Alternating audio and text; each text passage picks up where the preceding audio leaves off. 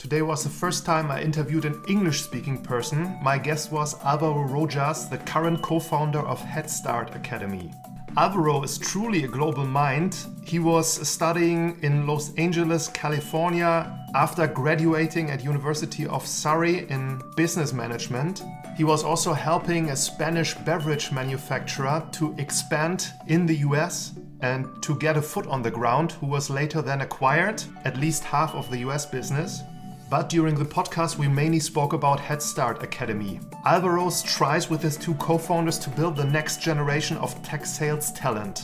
So they are currently building up a curriculum for potential students, career changers that will help them to get a job in tech sales. Based on my own experience, I can confirm that it's very hard to fill sales roles for a lot of startups. Alvaro explains what the program is about, he explains the skills they are looking for in their future students, and he also announces some hiring partners, so startups they are already working with, who are desperately waiting for their first students. Enjoy the first episode of Marketing from Zero to One in English.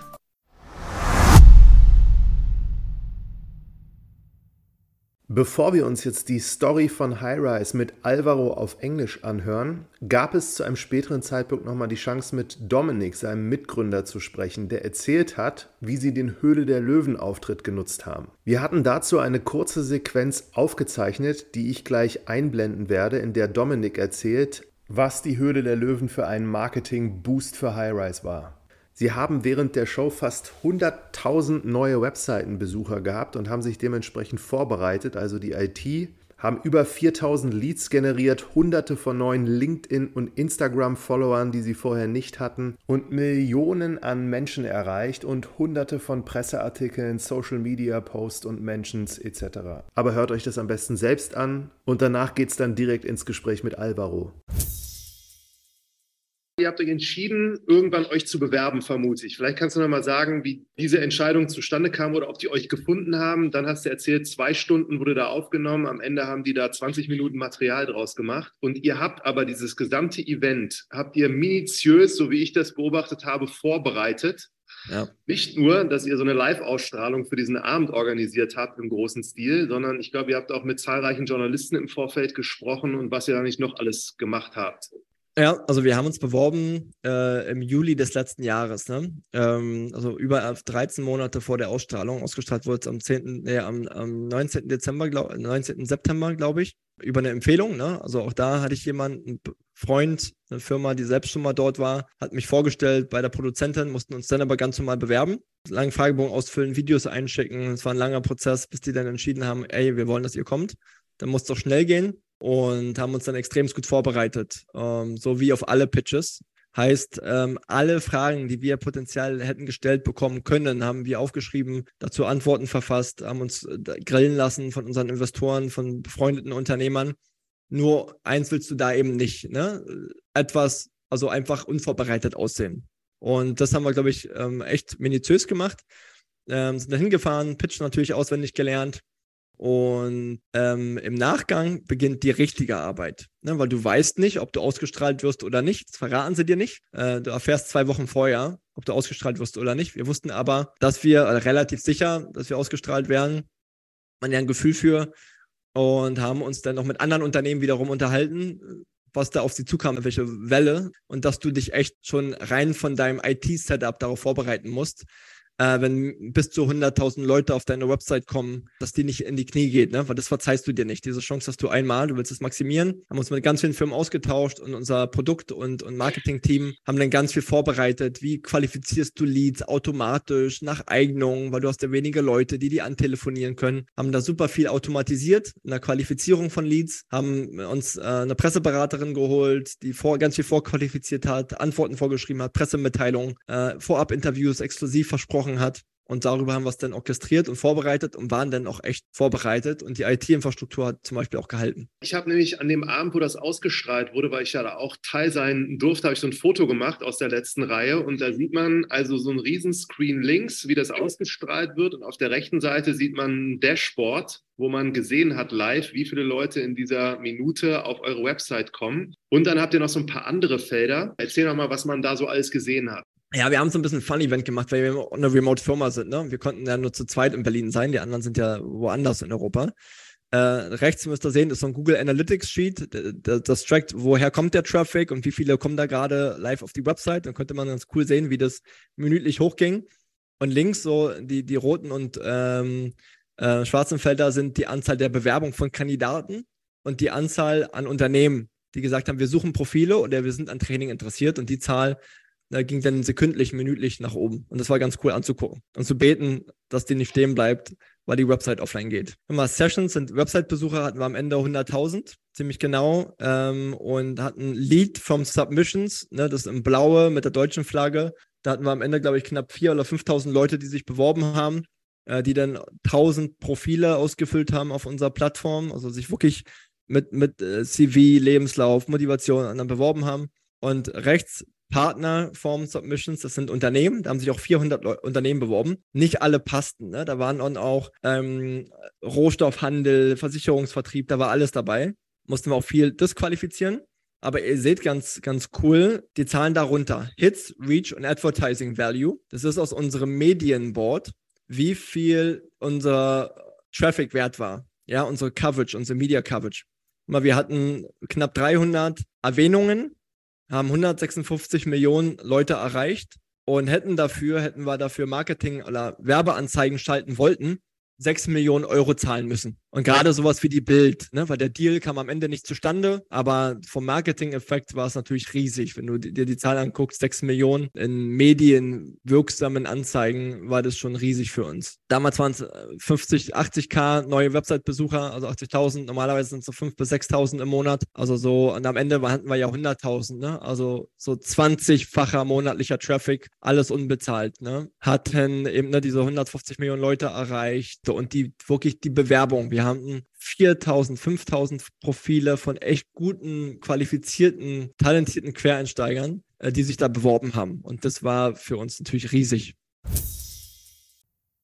So, welcome to a new episode of Marketing from Zero to One podcast. Today is a huge premiere. It's the first time I'm interviewing a person in English, and his name is Alvaro Rojas, coming from Spain to Berlin. Hello, Alvaro. Hey, Martin. Real pleasure to be here. So, Alvaro, today we are talking about a career in sales, I guess.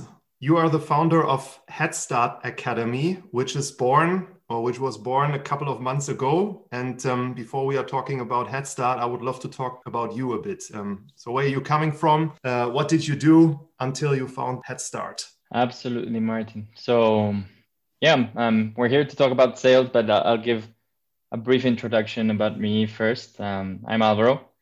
I come from Madrid, but I've been living abroad for the past 10 years. I just recently moved back to my hometown, which I'm enjoying a lot. Um, and yeah, I studied in, in London, in University of Surrey. I always wanted to study physics, but for some reason decided to do business. Uh, I think it's a common common thing that happens. You go for the more practical choice, and we'll circle back to that because that's something we're trying to change, right, with the way we think about education.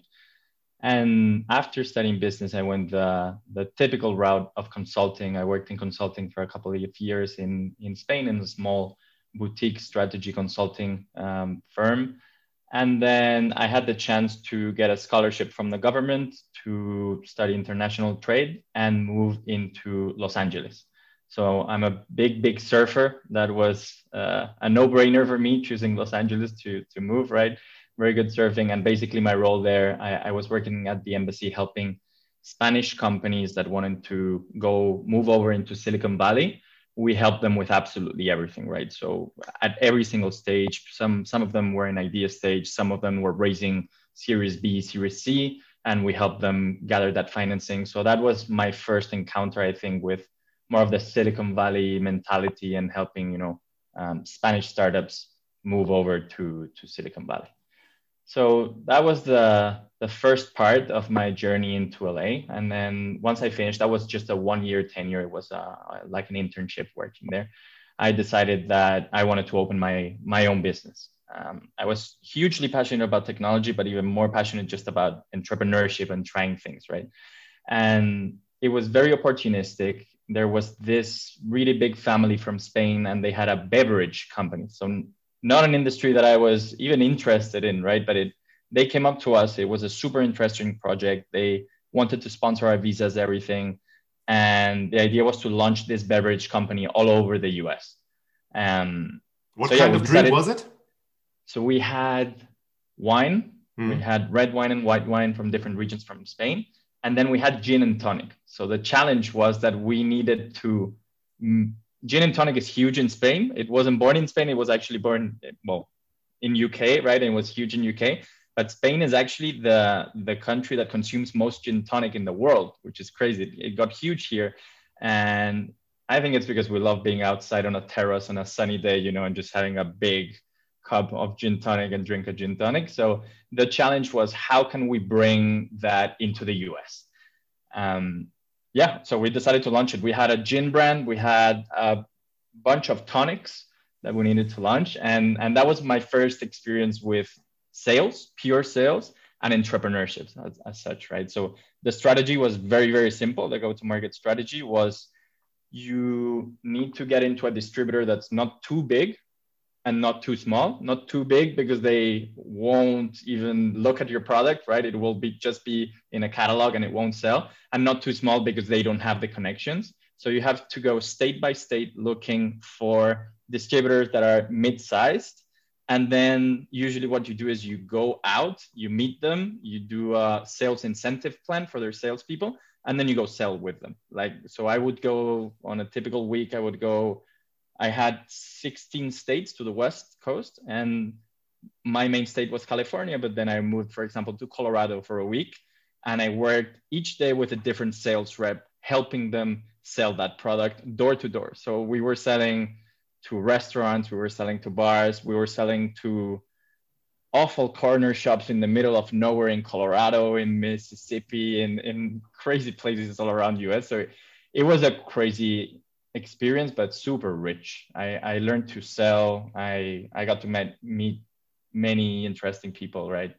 And we grew quite a lot and we were acquired by a very big distributor that decided to acquire the half of the US company.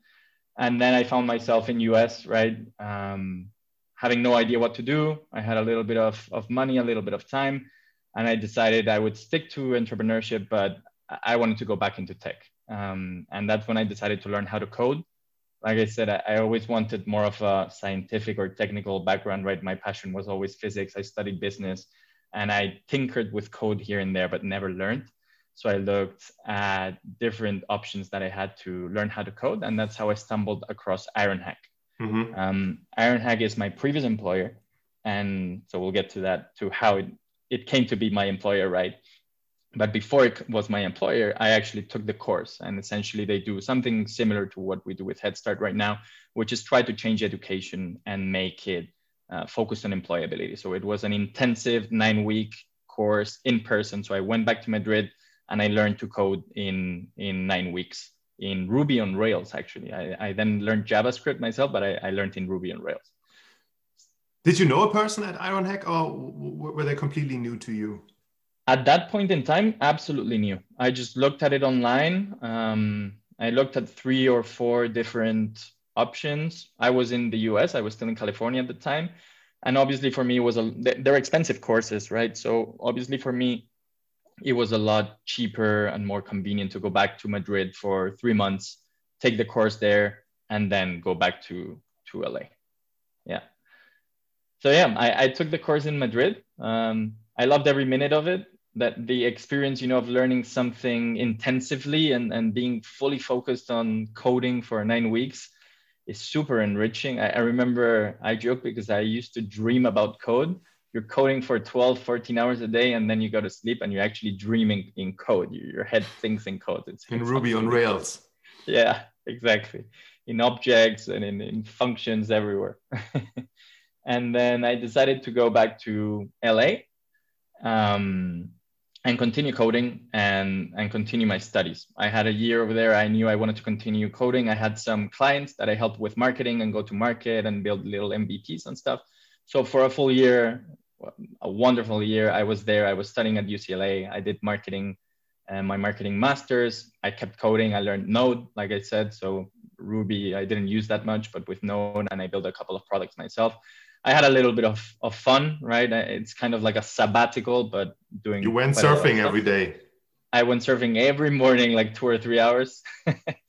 what was the exact spot you went surfing? Oh man, a lot of spots. Um, my favorite spot is up in Malibu. I'm a goofy footer, which means yeah. I love lefts, right? And California is all rights, but there's one spot, little secret spot up there in Malibu called Zeros, a wave called Zeros, and I used to go there every time that I could. Um, so that's sounds one of my like, favorite spots. sounds like, to be honest, living the dream when I was at uh, at LA and in Malibu, I always saw these uh, surfer groups, and um, uh-huh. Was incredible. But I only spent you there. live there, Martin? No, I just spent there two weeks or so, and I was uh, I was living upwards in in San Francisco for for a couple of weeks at least. Nice. Yeah, nice, but nice. Uh, it was a good tour, and I remember taking the tour, driving through Big Sur, and before there was mm. LA, and LA is kind of very special to me. Like it's very interesting place. place. Yeah, absolutely.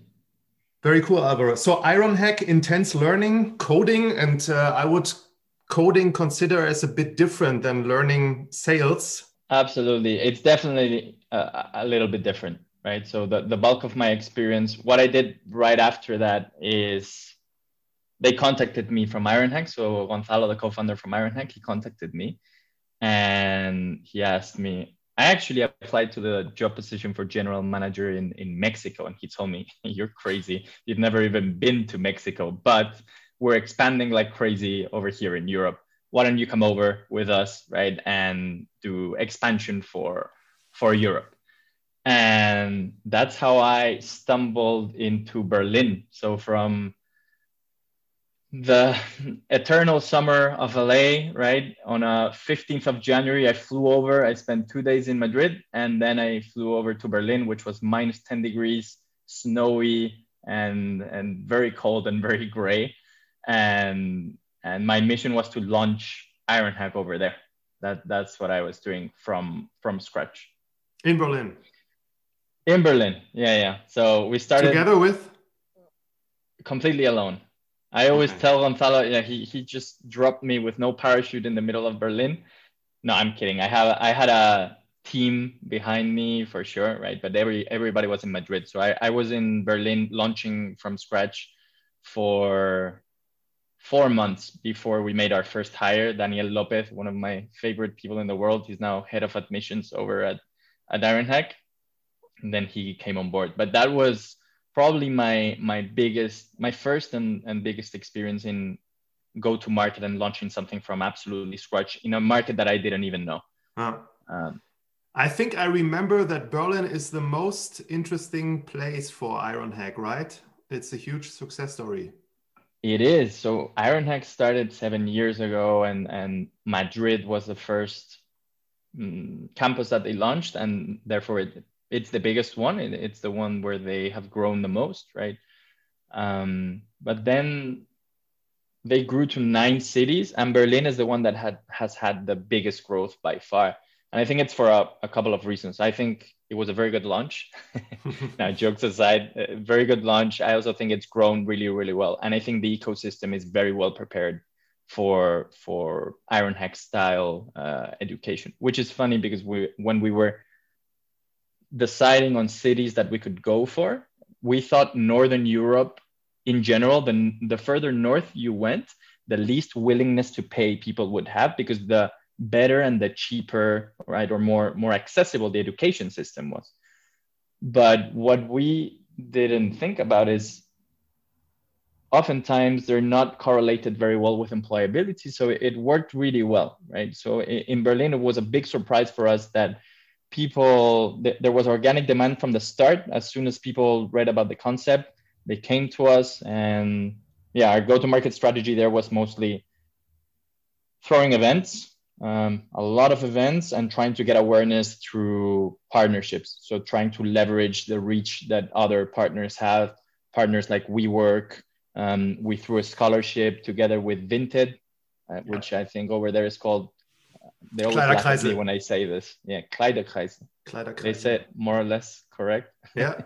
Yeah, very cool. So I remember a few years ago, and I think it's still the same huge demand also, of course, for developers in Berlin. And mm-hmm. if we transfer this to, to sales, we can mm-hmm. we can we can call it the same. It's also a huge demand to fill open sales positions. And uh, I assume you saw this and you stumbled upon the next idea that make you found Head Start.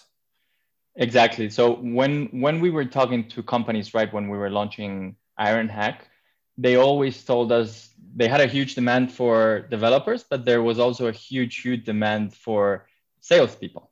Um, and what I was mentioning is within a, an organization, every company is going to be a tech company. You have product builders, right? So everybody involved in building the product, and you have people that need to sell that product that need to liaise with with the customer at the end of the day.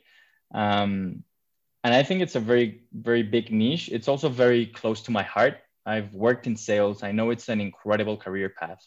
I know it's an incredible um, profession to follow, but it has very very bad reputation that is completely undeserved.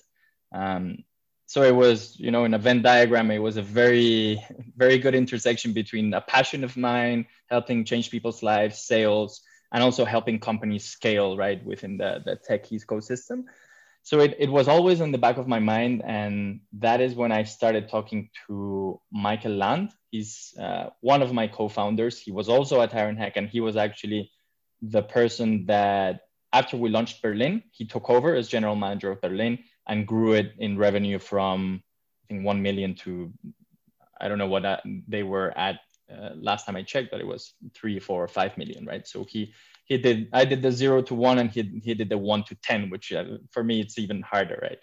Um, and we always spoke about this idea of launching something similar in the space, but for sales profiles. So at the start, I have to say, and I hope he's hearing this, that he wasn't especially interested, right? He was a little bit skeptical about it, but he introduced me to our third co-founder and partner in crime, which is Dominic uh, Blanc. He's the founder of POS Pulse. I think you actually ha- already have a podcast with him, right? I remember. And yeah, and he he was extremely passionate about sales from the start, right? The moment that I told him the idea, it completely clicked he was looking for his next step um, after POS Pulse, and training people in sales was was his passion, right? Enabling people to have lead better lives and careers and in, in sales.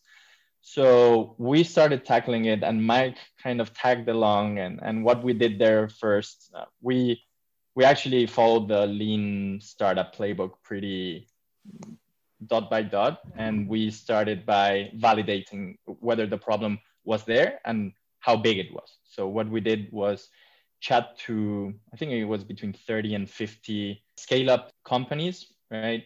To see how big of a problem it was for them hiring talent. And we opened a huge can of worms. We realized that the problem was even bigger than we thought. Mike got super excited because he saw that it was actually a very big problem worth tackling, right? And, and it got it got us started.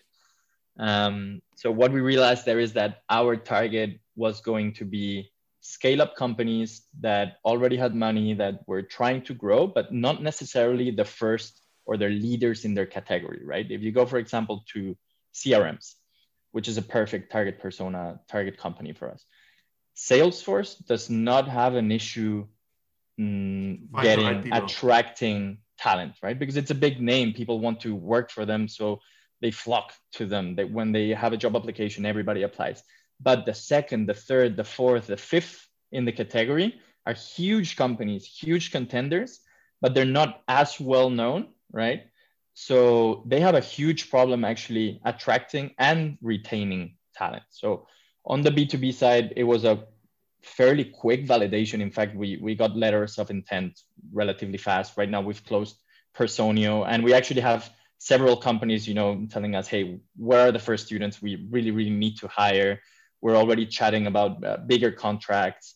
So the B2B side was validated relatively fast. And what we're focusing on right now and, and the challenge that we have in our hands right now is how do we get people that have never even considered a career in sales and get them excited about sales, then train them in sales, and then get them placed at mm. these companies. I think this is a really good idea because uh, it's also special, of course, to target these kind of audiences because they are not aware that sales is a potential career path. And uh, I saw you wrote a blog article about the reasons to consider a career in sales.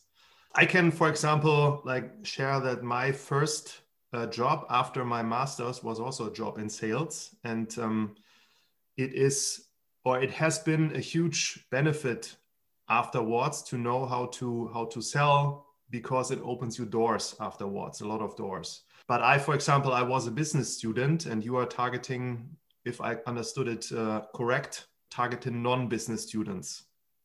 Mm. or both. We're targeting both yeah. So right now we're trying to hone into our early adopters. Um, there's definitely a space for people that are working in hospitality just because so in general we try to go towards people that still haven't decided or aren't 100% sure of the career path they have chosen so mm. naturally graduates from any discipline that is suited to sales are a good choice and in hospitality you have a lot of people that get into it by accident or by necessity and they're naturally good because they're talking to people all, all the time right so right now those are the main two targets groups we're going for but business students i would say is definitely one of them. And the reason is, right, I'm a business student. I forgot to tell a, really cool anecdote. Um, in LA, so I had graduated, I had worked for two or three years. And before joining the, the beverage company, I actually applied to a company in Silicon Valley to work as an SDR. Um, I didn't even know what an SDR was. I didn't know, you know, what it was an entry level sales position. So instead of doing a normal application, I decided to do a video. And I sent them over a video. And the next day they wrote to me and they said, Hey, come up here. We'll fly you up here. Uh, we want to have a, uh, an interview with you. Right. Um, so they flew me up there. For me, this was like a dream. I was in the middle of my my internship with my job, right? And I was going up to Silicon Valley in the middle of Palo Alto to interview for a company. So I went through all the interviews, and it was a huge shame because I got the offer, but I couldn't join due to the visa restriction, right? But I think out of business school, one of the best jobs you can have, and for me was definitely the case, is a sales job. And and many people are drawn towards consulting, banking, etc but a sales job will teach you skills that you need for life. Um, it will teach you how to chat to people. Life is a negotiation, right? So it will teach you how to negotiate. It will teach you how to deal with frustration. It will teach you the value of being consistent. And most importantly, it will teach you, uh, you, you will get your first no. You, you will get quite a lot of no's. And that is, you know, a very humbling experience that teaches you that not everybody you're not always going to get what you want you're going to have to fight for it so i definitely think it's very well suited for for people out of business school and uh, right now you are in the middle of filling your first batch of students so i would be interested uh, yeah on top of the potential partner sides of how are you attracting these students right now are you also throwing events or something similar than you did at ironhack yeah, so we're we're trying a similar playbook to Ironhack. Um, in the long term, I think all three founders are big, big fans of product-led growth. So trying to achieve organic growth in the measure where possible, right? And then if you need to support it with other methods of growth, that's great. But the bulk of your growth hopefully should be organic. And, and for that to happen, you need to build a great product and then you need to complement that either with a community strategy or a content strategy etc but all that's further down the road and hopefully will be a conversation we can have in a year or two uh, i can tell you the progress right now we're in war mode right so we're laser focused on getting those first students learning what target personas we get and then modifying our marketing strategy message positioning everything to fit those target personas um, so right now like i said we're targeting hospitality, and we're trying uh, targeting uh, recent graduates from business school. And what we're doing is we're doing outbound um, LinkedIn outreach through Sales Navigator. It allows you to segment really well and contact directly, you know, and very specifically the people that you want to talk to. So obviously, it's not a sustainable long-term strategy, but at the start, it's a very good way to get your first students we are thinking about doing some kind of partnership like the one we did with the Berlin launch um, at Ironhack. right? So that gives you a big boost and massive reach upfront because essentially you leverage the name of the partner, right? In this case, it was Kleiderkreisel. Maybe we do it with some other big name or here in Berlin just to, to launch. And we've been playing around with paid social just to also see which channels work, try to start thinking about what our CAC, you know, cost of acquisition of the yeah. customer is, etc. So that's in outbound. Um, that's our immediate focus to try and get those first students, and then building the inbound marketing um, base. I would say through blog posts, you know, generating content on social, and actually building a base that that provides value. Right? We've painted a very basic customer journey. We have three very basic stages in that customer journey, and we have content that we generate for all those stages in the in the buyer's journey. And then for conversion, what we're doing is events. Events works really well because online events, well, I guess. Online events, exactly. Yeah, I wish we could do live events, but it's also an online course, right? Um, so I think for for but it's an online course. Ticket, Sorry it if is, I'm asking. It is. is an online course because of Corona, or would have you thrown an online course if Corona wouldn't be an issue? It's a very good question. If you want, we can continue later on with the promotion. I can tell you a little bit about the product and how it came to be. Yeah. yeah. There's two pillars for the product, right? At the end of the day, what we want to do is make an education system that is accessible and that is designed for employability. So we believe in the future, of course, no harm to universities, right? I'm a university grad and they definitely serve a purpose, but there's a big majority of people that what they need is just to get into the um, workforce. They need to start working and then they need to continue working throughout the rest of their lives, right? So that for me is the education system that I envision and what I think could allow a lot, a lot of people to gain upward mobility and lead better lives at the end of the day. So when we were building the company and the product, of course, we based it on two pillars. The first one, it had to be accessible to everybody. And the second one, it had to be designed for employability, not academic purposes, but purely, you know, to give people the skills that they need to go into a job and then keep learning on the job for the rest of their lives. So to make it accessible, what we did was uh, a financing option that is pay when you get a job. That's the first thing. Many people don't have economic access. So we give them a way to have economic access, which is pay later, right? Make it make it based on success. That's the first one. The second one was online, and that is the actual reason why we chose online. It allows us to cater to a much wider audience. And at the end of the day, we, we don't want to impact 10 or even hundreds of people's lives. Down the road, we want to impact thousands, tens of thousands of people's lives, hopefully. And launching online from the start allows us to do that. And then the third one to make it accessible is we select people based on skills. So we don't care what they have studied, where they have studied, what they have done before, their age. You know, we're, we're developing a selection system that is purely based on skills. It's a tough one, right? We have our MVP of the selection criteria and everything, but that's what we're going going for. We're trying to select people based on the potential that they have to become really good salespeople down the road. So that's the first pillar, accessible.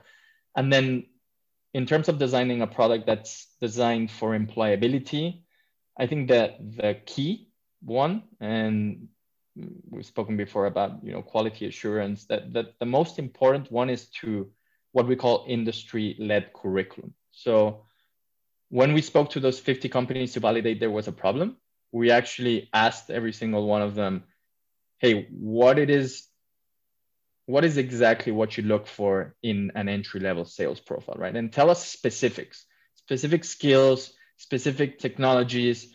What is it that would make a perfect candidate for you, right? We actually post that question. And based on that, we build a curriculum.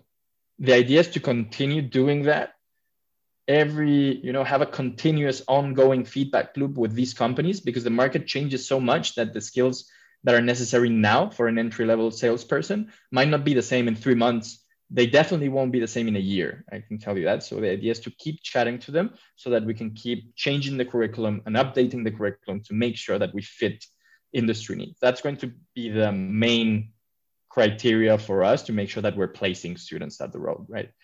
Um, the second criteria for employability was making it practical. And this one has been a challenge for us for sure. The easier thing for us would have been to do live instruction and mock interviews and mock everything and just launched it. We could have launched much faster, but we actually wanted to have real world practice. So when a student comes into the program, there's a basic foundation stage where they gain the basic theory on everything they need to know. And then they go into a deep dive stage. And in the deep dive stage, they actually sell a real product from a real company. In this case, we have two or three partner companies and they onboard on those products. They get real leads, they perform real calls with real people. And the idea is that once they join a company, they've actually sold real, real stuff, you know, and they can hit the ground running and the ramp up time to productivity can be much, much lower. Yeah, I think that's a really cool idea. And I don't know a program which is similar to yours. And uh, let me quickly comment on the education system because I'm a university professor. And based on my knowledge in Germany, for example, there are few programs that educate people in sales. Yeah, with starting in entry level positions in, in, in sales afterwards. And therefore, I think it's an interesting niche. And you mentioned uh, you are hiring also for the first batch of students based on skills. Can you share specific skills you are looking for? Absolutely. So this was again, like I said, part of my research. Um, let me pull it up because I actually have the the specific ones that we we look for, right? Well, from from the top of my head, I, I can tell you, right? The the one of the most important one was coachability. So the ability to implement feedback, the ability to receive feedback, implement feedback fast. Um, you know, just listen, receive feedback and implement it. So it's the ability to to to learn really really fast. Let me put them up, pull them up really quick because that, yeah, that way we can go through them. Yeah. All right, got them. All right, so we were mentioning key skills, right, that we use for selection.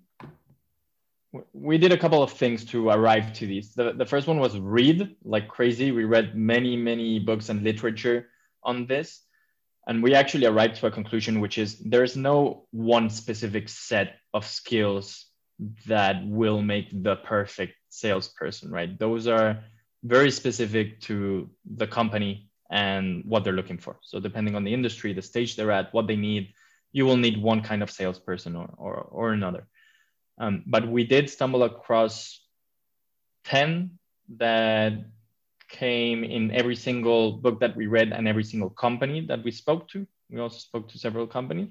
And from there, we narrowed it down to five that we thought were the, the main ones, right? So, like I said, the first one is coachability. So, the ability to receive feedback and implement feedback. So, the ability to be coached, super important. Second one was curiosity. So, people who are naturally curious, naturally want to learn, right? When they see a feature or when they, and I think this one goes hand in hand with empathy. Um, in sales, you need a lot of empathy. In fact, I think that the core skill that you can have is stepping into someone else's shoes, and curiosity is the the, the young sister, right, of, of empathy. It goes hand in hand. So coachability, curiosity. Then there's prior success, and this is a tricky one, right? Because we're how do you know about prior success if we're hiring for people that have never worked in sales before? What we look for is similar environments. So people that have worked in similar environments that have been already in a customer facing role, that have already been in a negotiation setting or that have to negotiate it for different reasons. So we look for um, situations where they have had prior success in similar settings. The fourth one is drive. I don't know about the the wording on drive, right? We had a, a big discussion about this one. It's drive, it's passion, it's that eh, the typical person you know that wakes up in the morning and is passionate about doing things. They're they're not trying to get into sales just because it's another boring job that they you know they're actually passionate about what they're doing. They like the company that they're working for and they are driven you know to become better and succeed. So that internal drive. And the last one is work ethic. And this one is difficult to measure for sure right? But we've all met people that give 100% even when somebody is not looking. And i think uh, a big part is having internal integrity you know people that owe it to themselves not only to the company to do a good job and have to have a good work ethic when they're working in that company. So those are the five main ones that we we look for in people to get into sales. Yeah, I think it's a strong predictor of the criteria you have for future success. Um, let's talk a bit about the program itself. How did you design the content of the program? I saw you have, I think, three main phases. Yeah, so it was iterative for sure. At the beginning, all we did, so we used um, a method that I believe you, you might be familiar with, which is backward curriculum design. So we chatted to the companies, we saw what they looked for. From there, we identified around 10 learning objectives that we wanted them to be able to do after doing the program. And then from those 10 learning objectives, we designed the modules and the curriculum. And what we came up with in the end was three main phases. The first one is what we call foundation stage. And in the foundation stage, we want to make sure that everybody is at the same level before they start practicing, right? We might get people that have never worked in tech before. We might get people that have never worked before, let alone in tech. We might get people that have been working for 50 years. So we need to make sure through a foundation stage that everybody is on the same level before they start practicing. And in that foundation stage, we teach the basis, basics of the tech industry. We teach the basics of the sales industry. Um, we teach the basic idea behind a sales pipeline.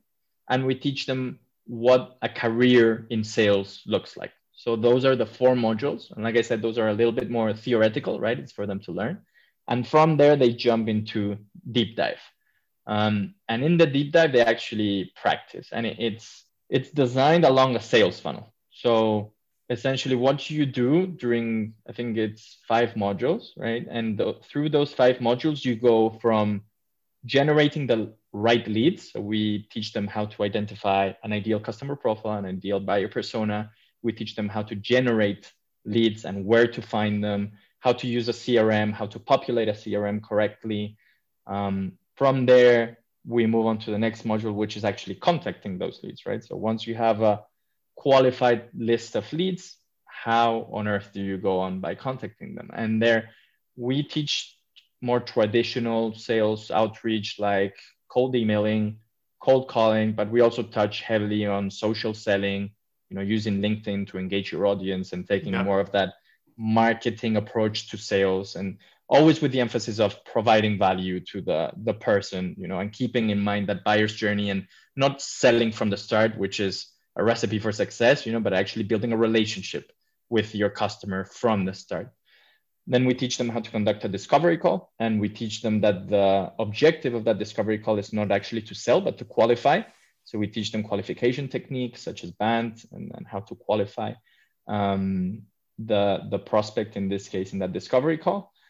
That would be your typical entry level sales role right? So we, we could get away just by, by teaching them that i think but we actually want them to cover the rest of the funnel because the truth is when they join a company they might be doing the whole funnel from the start a lot of companies are doing that and works for them really well they're not as structured maybe as american companies but also within six months to one year's time they're going to be closing deals and doing the end of the funnel anyway Mm. So we might as well teach them from the start. So after discovery call, we teach them also how to do demos. So how to do demo calls, how to structure demo call, how to engage with a customer during a demo call, etc. And then we teach them how to craft a proposal, how to do a proposal meeting, how to close that meeting.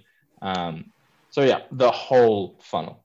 Okay, and uh, there are huge differences in my understanding and experience in selling, for example, product like Salesforce compared to let's take a company from Berlin, Movinga, or which is highly transactional. And at what mm-hmm. point in your curriculum can a student decide whether he's more the consultative seller or more the high volume sales closing person? Absolutely. So our curriculum prepares you for for both, and I think there's value in both. Um, in a transactional sales environment, you will learn a lot. You will do a lot of volume, a lot of calls, right? In a consultative environment, maybe it's longer. You will learn different things. It's a longer sales cycle. You will learn how to engage, etc. Having said that, our approach is always more on the consultative um, side. So I think our curriculum fits both. You will be very well prepared to enter both roles, and it's for the student to decide once they finish that part of the curriculum, the final stage. So we have the foundations, we have the deep dive, and the final stage is what we call the job hunt. And in the job hunt, the first part of the job hunt is actually helping them decide what company to go for based yeah. on their personal values, based on what they want to achieve, what career they want to go for. So we actually help them understand precisely what you're saying what is consultative what is transactional what kind of culture do you want to go for what kind of career do you want to craft and then go from from there yeah and do you help them to find out what's uh, the perfect solution for them so i remember uh, if we are talking about sdr there's mm-hmm. outbound mm-hmm. SDRs, there's inbound SDRs. We do have customer service entry level roles. And therefore, mm-hmm. there are mm-hmm. so many different profiles, I would say, where you need different kind of salespeople, yeah, to drive it successful. Absolutely. Um, by the end of the program, they're aware of all the different roles that are out there, for sure. We also give them a word of warning that these roles change a lot, and there's no such thing as a standard position in the yeah. industry, right? It's what I said before. Some some companies, depending on maybe a SaaS that just raised 120 million in Series A, they have a very, very structured process and they have an inbound SDR, outbound SDR, you know, very different pod teams, etc., that they can go for. But if you go to a much smaller startup that are just starting and just design their sales playbook, maybe they have just one person and they need one person to do everything. So the idea in our curriculum is that we teach them how to do either of those roles. If they wanted to go for outbound SDR, they know that they are plugging into that part of the sales funnel and they will do, be doing this specific role, but they know the big picture. They know how it fits into the big picture. And if they have to actually execute the whole big picture, they are also able to do this. So, yeah, I mean, we teach them every single role that is out there, and it's for them to decide at the end of the day where where they want to go and what they want to do. And finally, your revenue model is then based on a successful handover of the student to the respective startup or tech company. And mm-hmm. then you also get paid, I assume, from the companies. Yeah, so it's a two sided business model. Um, following the philosophy of making education accessible, we decided to make both risk free this also aligns incentives for us to do our job right because if we don't do it right we're out of business. We don't get paid right? So on the b2c side on the consumer side they have two options that are risk free the first one is pay when you get a job. So they have around six months to to get a job once they get that job they pay us in 12 month installments and the cost of the course is 5500 euros and then there's a discounted option if they decide to pay up front. Obviously, for us, it, it's better. Um, but if they don't find a job within six months after graduating, we refund them. So both options at the end of the day are risk free. It's just one caters to people that maybe don't have the means to put up 5,500 euros at that point in time. And the 4,000 euros is in case you have it, get a little discount, you help us out. And then the promise remains the same. It's still risk free. And it's the same on the B2B side. On the B2B side, um, they pay an initial fee just when they hire the person. And then, depending on up to three months, if the person doesn't work, they pay nothing extra. If the person works, they pay the extra fee for the for the placement. Cool. And you are right now close to your first uh, batch. When does it start?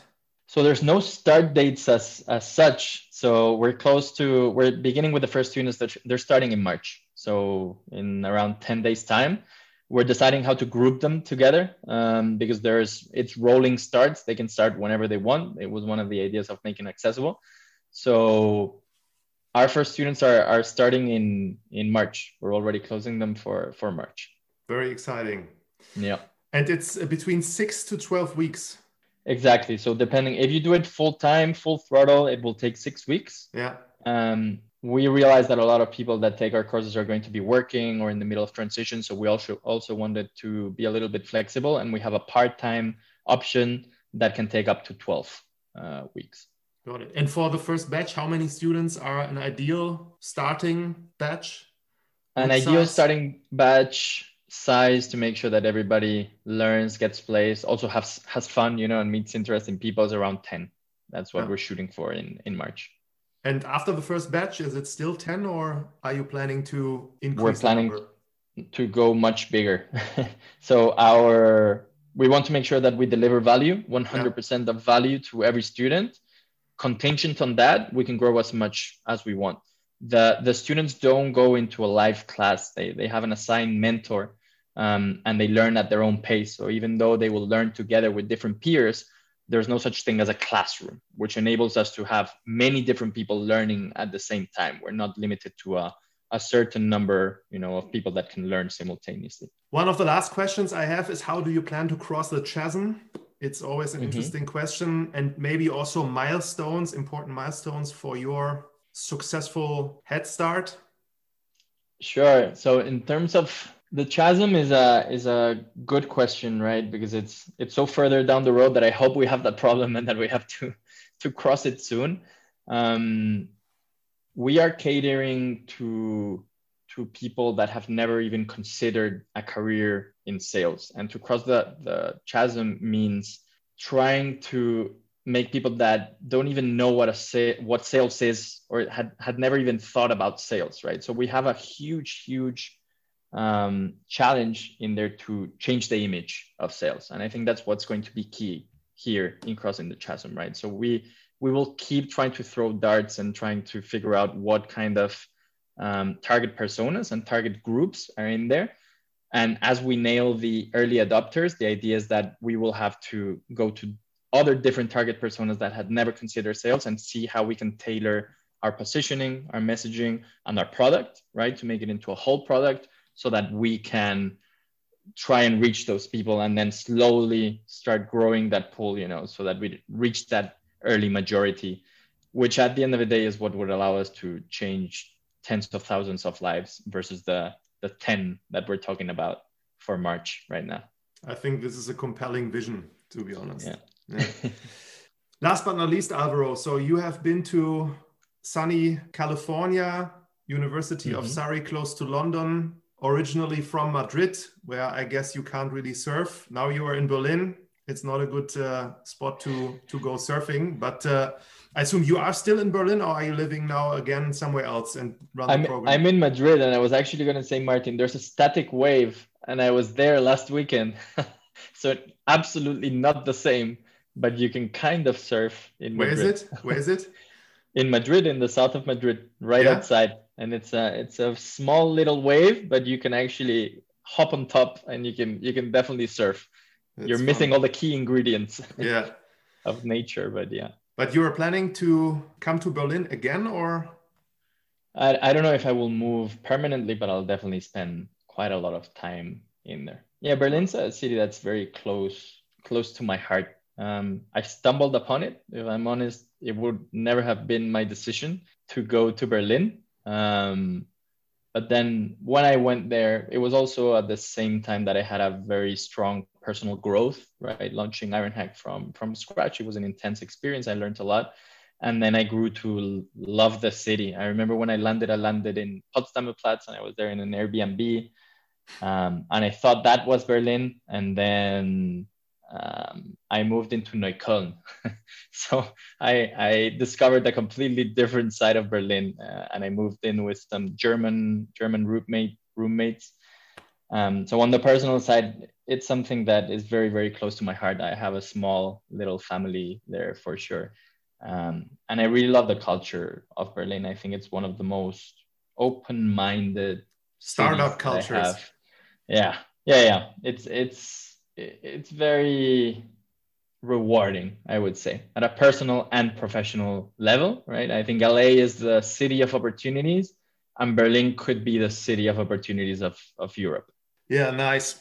Last but not least, a little bit of self advertisement. I don't know if you know, but uh, it felt to me a little bit like I was thrown in the past when we were talking during this podcast about sales, and I produced a video 10 years ago, which is called the B2B sales process. Really? And uh, we put it on YouTube, and it has now, I think, six or 7,000 views. And from time to time, I get a message from somebody at LinkedIn or an email saying he he saw the video and uh, it provided value to him or her. And uh, it's like very interesting to me because it was a long time ago and i explained thoroughly how the b2b sales process works.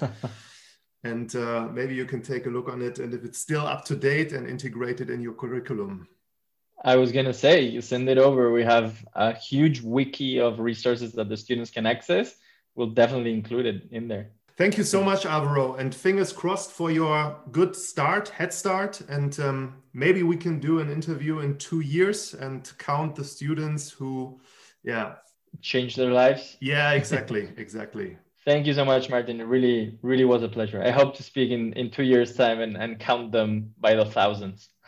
awesome, Alvaro.